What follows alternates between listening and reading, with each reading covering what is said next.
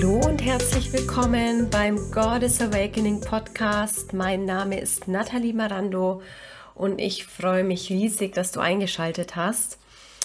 Heute möchte ich mit dir, mit euch über ein sehr wichtiges Thema reden, was ähm, auch irgendwie an die erste Podcast-Folge anknüpft. Es geht um emotionale Abhängigkeit. Wie befreien wir uns aus emotionaler Abhängigkeit? Hm, dazu müssen wir etwas tiefer in das Thema Selbstliebe eintauchen und was es bedeutet, zu uns zu stehen. Emotionale Abhängigkeit hat sehr viele verschiedene Aspekte. Im Grunde genommen bedeutet das, wir möchten anderen Menschen gefallen, um von ihnen anerkannt und geliebt zu werden. Oftmals schließt das bestimmte Rollenklischees ein, die wir jetzt speziell als Frauen in unserem Fall ähm, bedienen.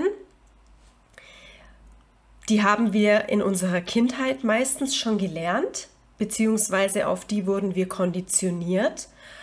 Und das kann unter anderem das Rollenklischee der angepassten, zurückhaltenden Lady sein, die immer ihre Kontenance bewahrt, äh, ja, die sich immer eher im Hintergrund hält, weil sie vielleicht von ihrer Mutter oder von ihren Eltern, von der Gesellschaft, von den Menschen um sie herum in der Kindheit suggeriert bekommen hat, ein Mädchen darf nicht wild und laut sein.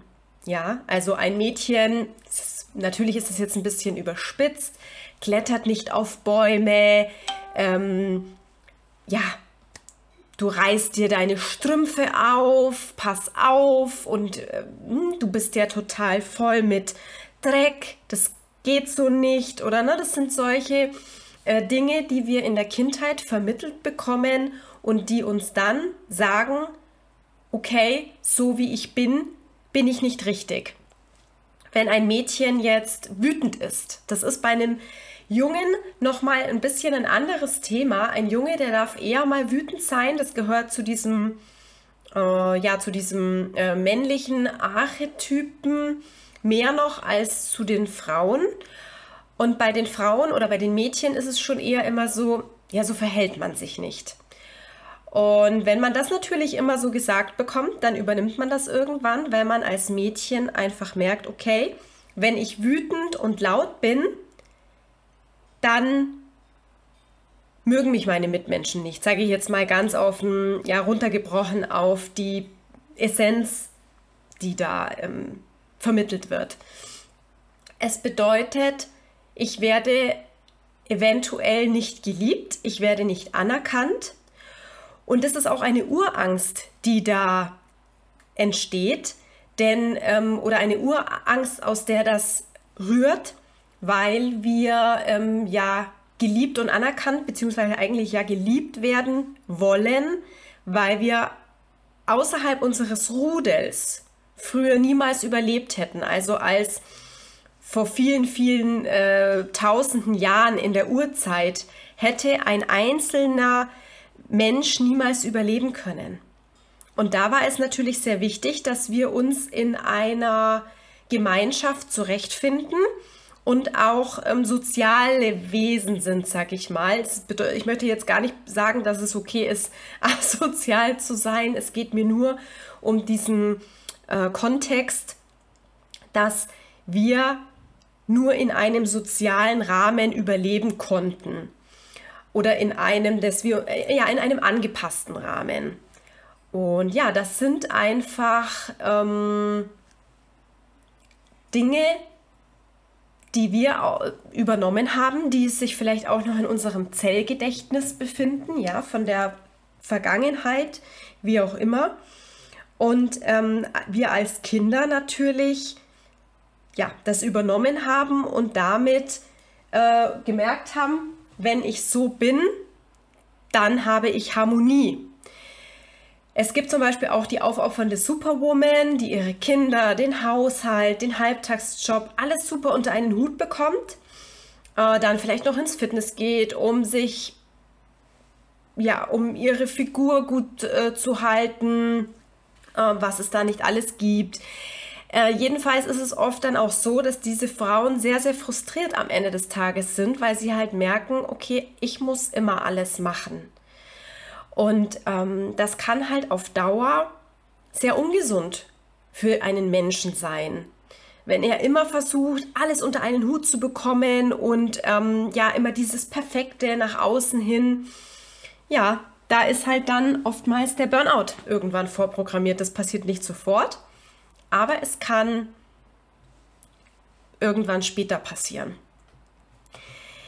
Hm, was ist hier der Hintergrund?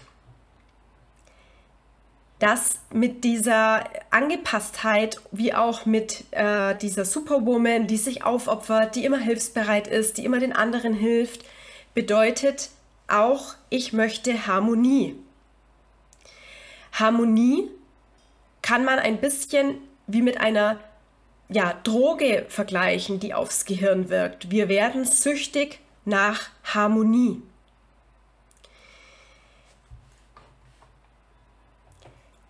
Wir haben gelernt, dass es nicht gut ist, wie wir sind.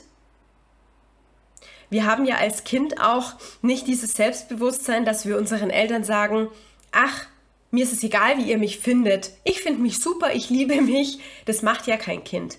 Die Kinder sind immer äh, in Resonanz zu ihren Eltern und beobachten auch, wie findet mich meine Mama, wie findet mich mein Papa, wie kann ich denen gefallen.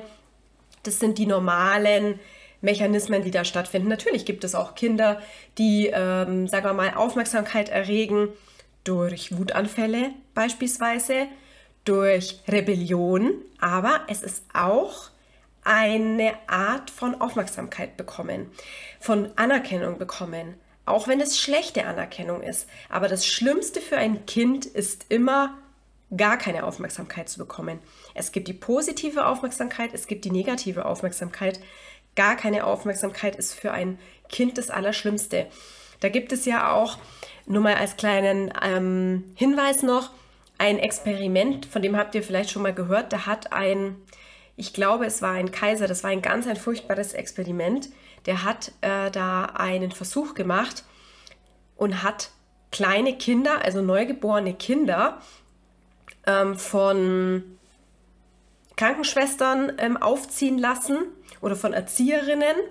Und die haben den Kindern alles gegeben, die haben die gefüttert, die haben die gewickelt, die haben ihnen wirklich vom äh, körperlichen her oder vom materiellen auch an, äh, haben denen an nichts fehlen lassen, aber sie durften diesen Kindern keine Liebe geben und keine, ja, keine Streicheleinheiten, diese ganzen Sachen. Diese Kinder sind gestorben. Und da kommen wir wieder auf den Punkt, keine Aufmerksamkeit ist das Schlimmste. Und da möchte ein Kind dann lieber noch eine negative Aufmerksamkeit, als dass es keine bekommt.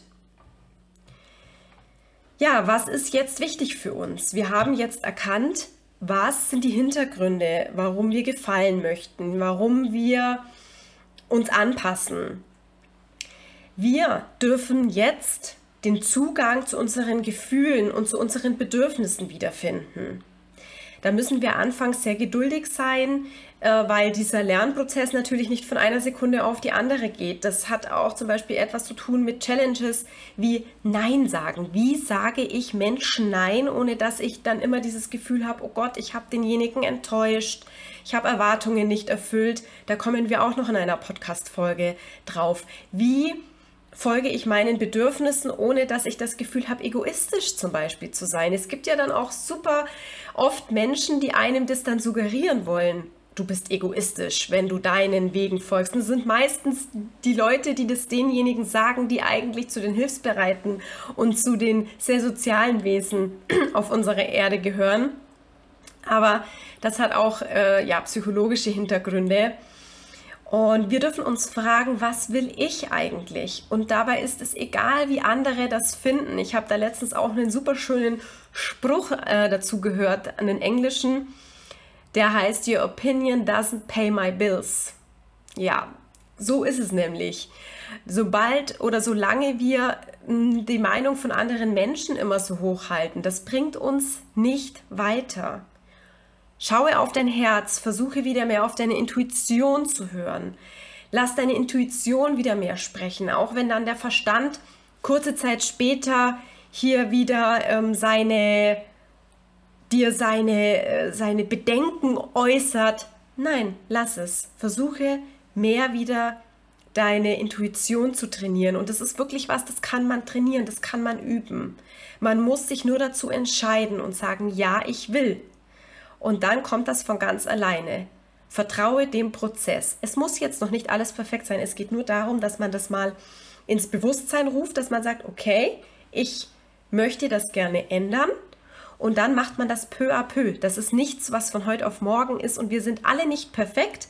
Aber wir dürfen unsere Seelen, wie auch immer, dürfen uns auf der Erde ja ausleben und dürfen uns ausprobieren und dafür sind wir hier. Und ich lade euch wirklich dazu ein, dass ihr das ähm, probiert, dass ihr mehr auf eure Bedürfnisse schaut, mehr eurem Herzen folgt ähm, und weniger den Erwartungen der anderen entsprecht und darauf guckt, was die anderen wollen und was denen ihre Meinung ist. Äh, bei, diesen, bei dieser Übung oder bei diesem, wenn, wenn du dich da in diese Veränderung hineinbegibst, kann es auch sein, dass du auf Glaubenssätze stößt. Da werden wir auch noch drauf eingehen später in einer Podcast-Folge. Mm, beispielsweise kann ein Glaubenssatz sein, der auch wieder gut zu diesem Thema mit dem Angepassten passt. Ich bin nicht gut, wie ich bin. Solche Glaubenssätze blockieren dich. Ich für mich habe festgestellt, um diese Glaubenssätze aufzulösen, du möchtest ja einen negativen Glaubenssatz durch einen positiven ersetzen. Ganz oft wird da immer zu Affirmationen geraten. Ähm, also, ne, das ist dann ein Mantra, was man sich vorsagt, äh, anstatt ich bin nicht gut, wie ich bin, ich bin wertvoll und ich liebe mich beispielsweise. Das ist das können wir gerne auch mal in einer Podcast-Folge noch besprechen. Vielleicht hast du ja auch von Affirmationen noch gar nie was gehört. Das werde ich dann, da werde ich auf jeden Fall noch mal näher drauf eingehen. Ähm, ich finde das super, wobei ich für mich festgestellt habe, das, was am besten wirkt, was am effizientesten und am effektivsten ist in der Änderung von Glaubenssätzen, ist, dass du deinem Bewusstsein und somit ja auch in Folge deinem Unterbewusstsein beweist, dass es falsch liegt. Indem du das Gegenteil tust, indem du so handelst, wie der positive Glaubenssatz aussieht. Also tue so, als wärst du genug. Tue so, als wärst du wunderbar, als wärst du toll, als wärst du super von dir überzeugt. Geh in diese Identität, auch wenn das am Anfang nicht einfach ist. Tu so, als ob. Und Schritt für Schritt wirst du den Glaubenssatz, den negativen Glaubenssatz ablegen. Probier es aus und schreib mir sehr, sehr gerne, ob du eine Veränderung gemerkt hast. Ähm, ja, gib mir gerne Feedback zu der Podcast-Folge. Und ich würde mich natürlich auch riesig über eine Bewertung auf iTunes freuen. Die Links für Instagram und Facebook ähm, von, meiner, von meinen Profilen, die werde ich in die äh, Show Notes unten mit reinpacken. Folge mir sehr, sehr gerne. Ich freue mich. Und ja, ich würde mich riesig freuen, wenn du nächstes Mal auch wieder einschaltest. Bis dahin, alles Liebe, deine Nathalie.